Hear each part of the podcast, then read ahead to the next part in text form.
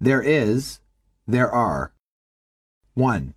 There is a post office behind this building. 2. There is a police box along this street. 3. There is a station around the corner.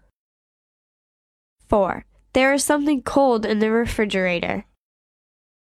5. There are coffee shops in the kitchen. Dialogue 1.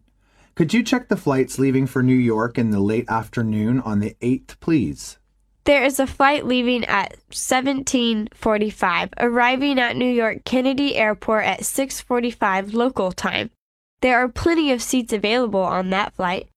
I think the 1745 service is suitable. Can I book a seat on it, please?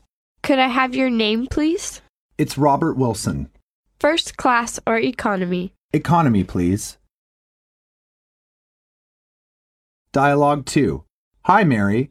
It's time to go home. Yeah, let's go. Do you have a date tonight? No, what about you? Neither do I. Let's go to the movies. I hear there is a wonderful film playing nearby. Okay, I agree. I'll call you later. See you. Okay, see you later.